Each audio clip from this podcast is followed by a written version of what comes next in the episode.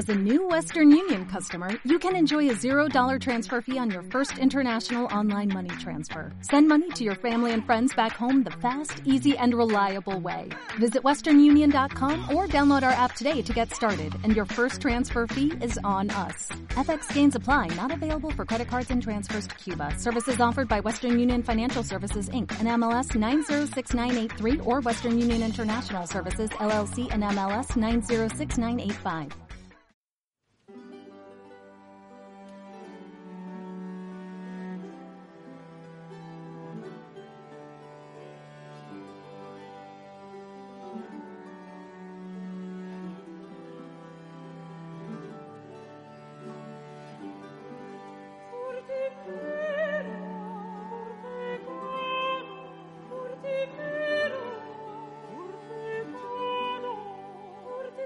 Bienvenidas y bienvenidos a Radio Valles de Gata.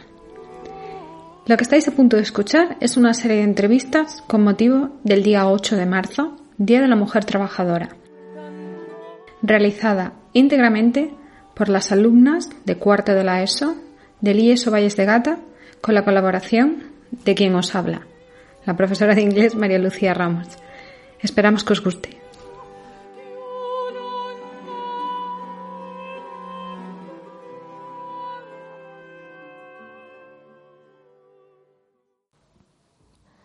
Estoy tan lejos de mi cuerpo, noto tanta distancia entre el rostro y el alma que a veces me miro en el espejo y no me veo, pero me conozco. Soy frágil y pequeña. Preciso de una mano que acaricie mis decisiones. Crezco, pero necesito sostener mi infancia un poco más. No soy nadie sin el resto, y me asusta saberlo. Imagínate reconocerlo. Siempre que escribo sobre mí, termino rizando las pestañas otras musas. Mi punto débil soy yo misma, entera, soy la aguja de mi pajar. No quiero saber quién soy. Soy nadie sin mi hermana. Soy nadie sin mi madre. Soy nadie sin mi padre. Soy nadie. Si no sé decírselo, no sé decírselo. Si soy nadie.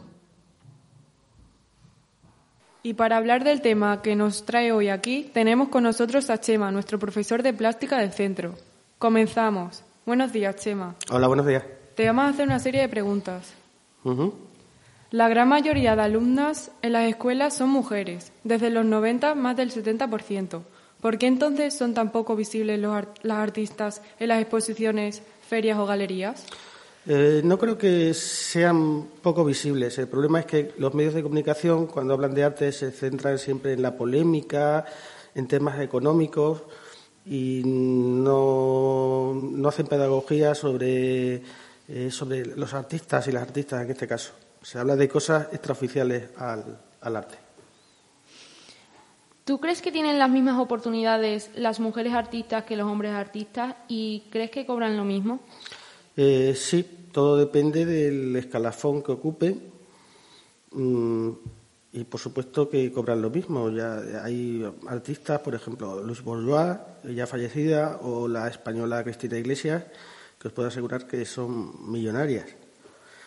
Pero eso depende de todo. En todos los, eh, todas las profesiones hay escalafones y entonces, pues, depende de cómo estés situado, qué galería te represente, en qué ferias, a qué ferias te llevan, mm, en qué museos haces exposiciones. Eso es lo que te va a dar eh, la posición en el mercado.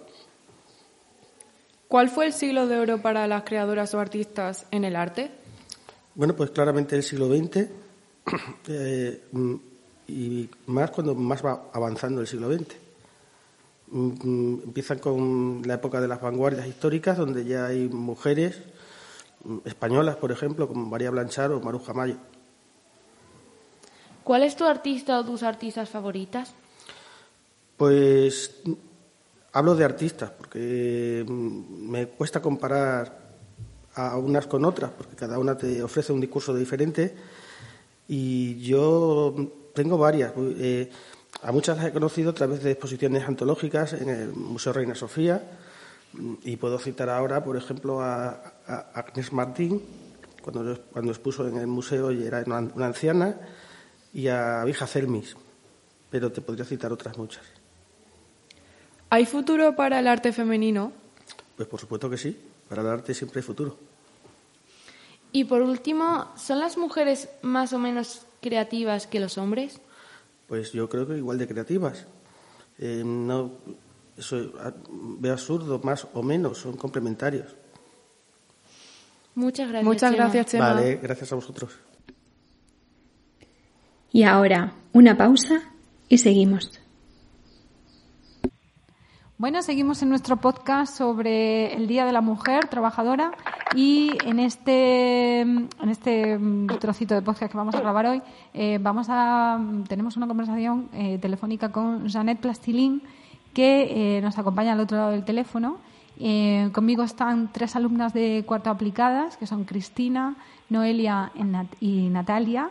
Y bueno, os, primero os cuento ¿no? un poco quién es Janet, que es eh, pues una joven artista cacereña perteneciente a la nueva ola de ilustradoras extremeñas.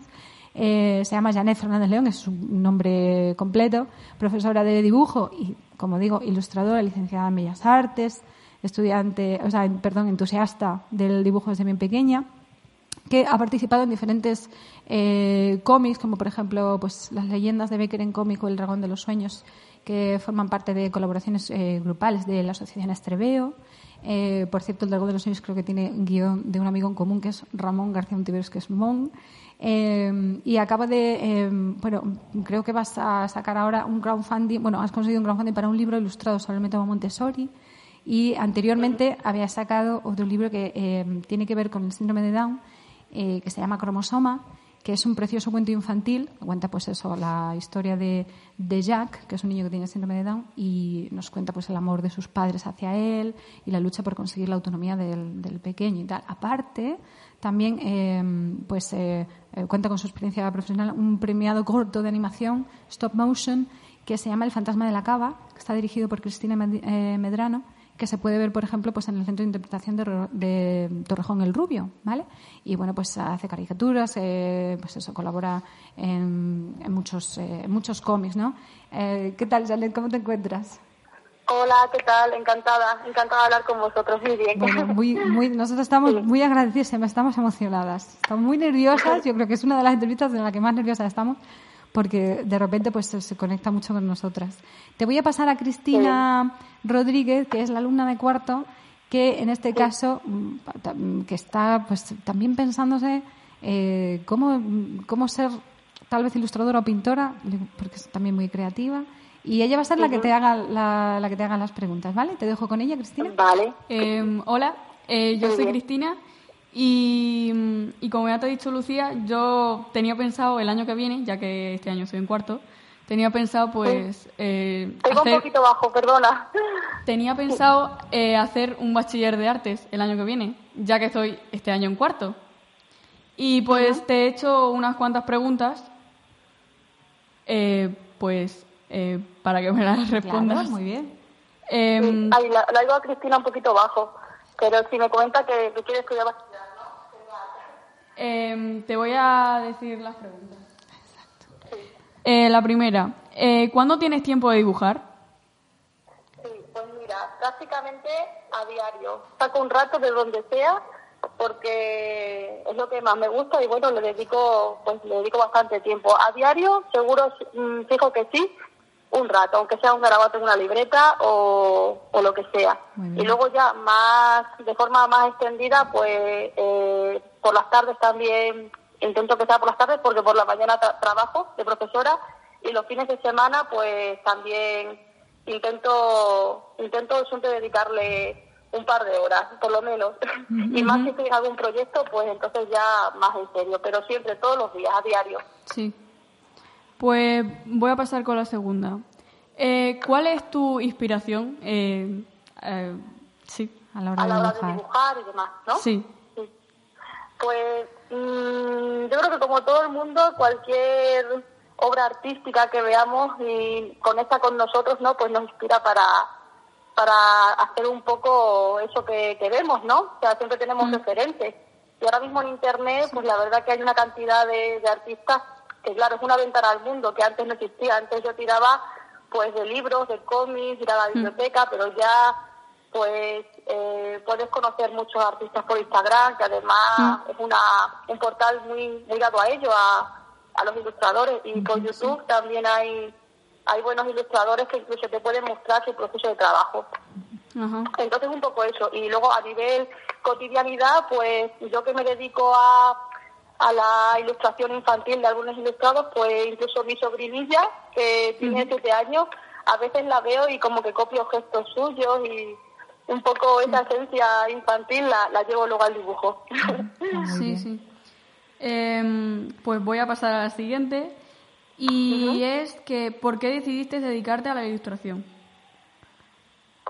Pues mira, yo creo que como tú un poco, Cristina, desde pequeña muchas veces no es lo que nos llama la atención, ¿no? Nos gusta dibujar y, y, en muchísimos casos, aunque no en todos, porque hay gente que se le desarrolla esa vocación con el tiempo, pero en mi caso desde muy pequeña ya, ya me encantaba dibujar, copiaba eh, pues libros o, o, algún libro que tuviera algún dibujo ya me invitaba como a, a copiarlo y después ya pues ha sido más imaginar, ¿no? No solamente el copiarle a alguien, sino inventar tus propios personajes y demás. Sí. Y bueno, nace de ahí, desde la más pura vocación. Sí, sí. Que, mm, bueno, pues voy a pasar a la cuarta pregunta y es que si crees que hay muchas o pocas eh, mujeres ilustradoras. Pues yo creo que, que hay muchas, que hay bastantes ilustradoras y además muy buenas. La verdad que sí. Por ejemplo, te pongo el caso de, del libro que estoy leyendo ahora mismo, que es un libro un libro de artista, que los libros de artista son libros que, eh, que te dicen un poco el proceso de trabajo de, del artista, ¿no? Y es de la ilustradora Rebecca Dautrener, creo que se dice así.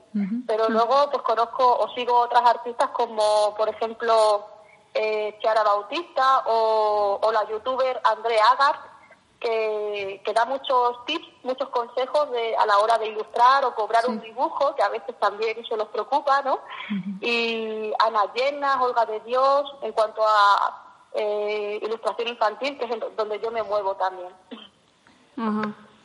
Em, voy a pasar a, a la última pregunta, que es que, como ya te he dicho, a mí me gusta mucho el arte y me gustaría estudiarlo, y pues me gustaría saber ¿qué me aconsejarías y que si tiene muchas o pocas salidas? Vale.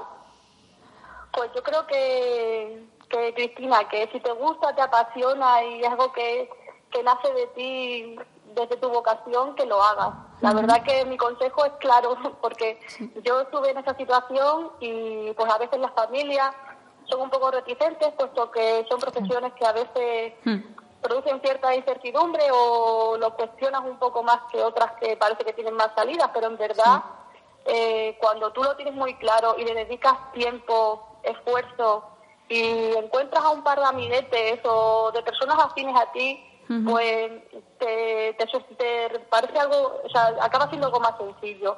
Y, y bueno, hay que eh, tirar para adelante con ello y si puedes tener un plan B, como yo digo, pues también está muy bien, pero como te lo diría en cualquier otra profesión también.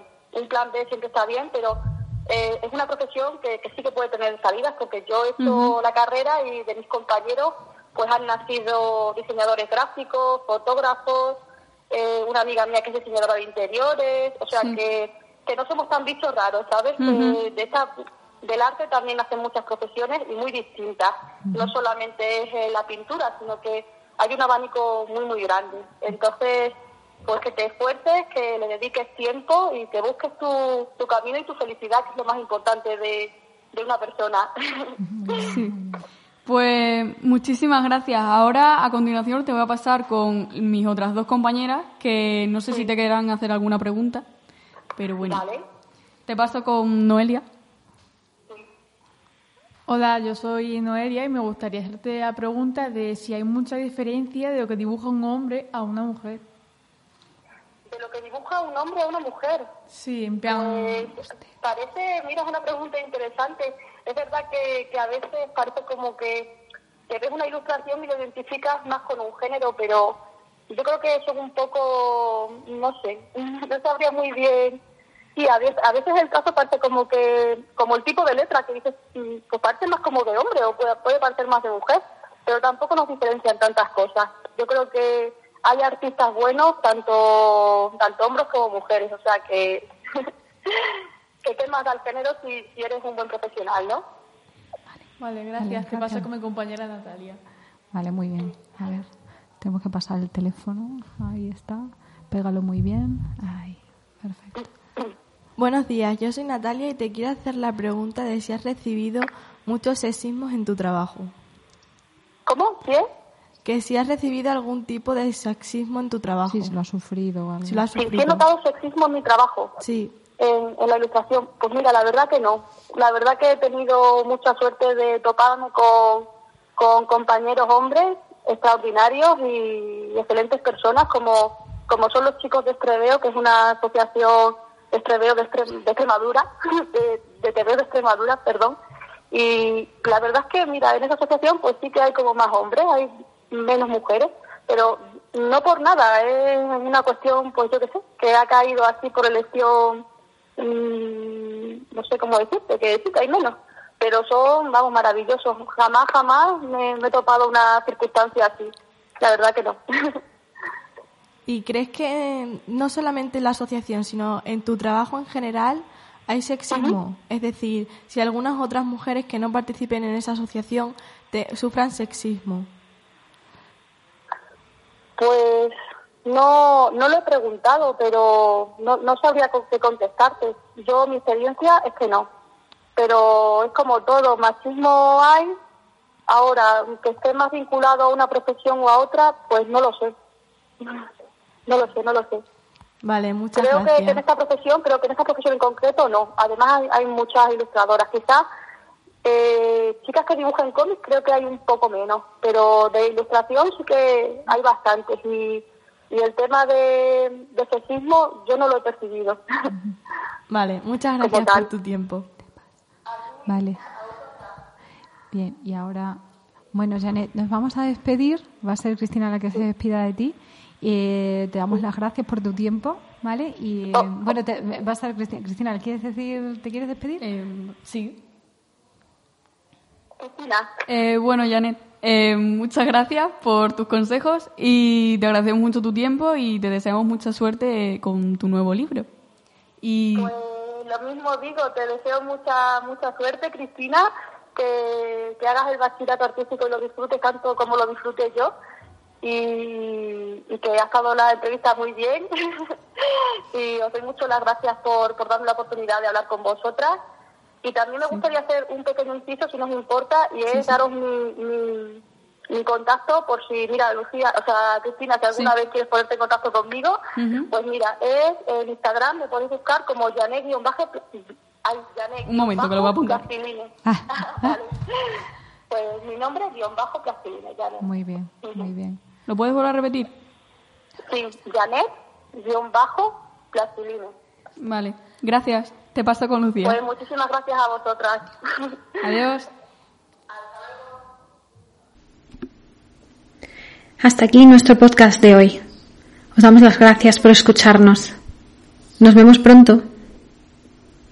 ¿Te preocupas por tu familia? Entonces, ¿por qué darles solo huevos ordinarios cuando pueden disfrutar de lo mejor? Eggland's Best, los únicos huevos con ese delicioso sabor fresco de granja, además de la mejor nutrición, como 6 veces más vitamina D, 10 veces más vitamina E y 25% menos de grasa saturada que los huevos regulares, además de muchos otros nutrientes importantes. Así que, dales los mejores huevos. Eggland's Best, mejor sabor, mejor nutrición, mejores huevos.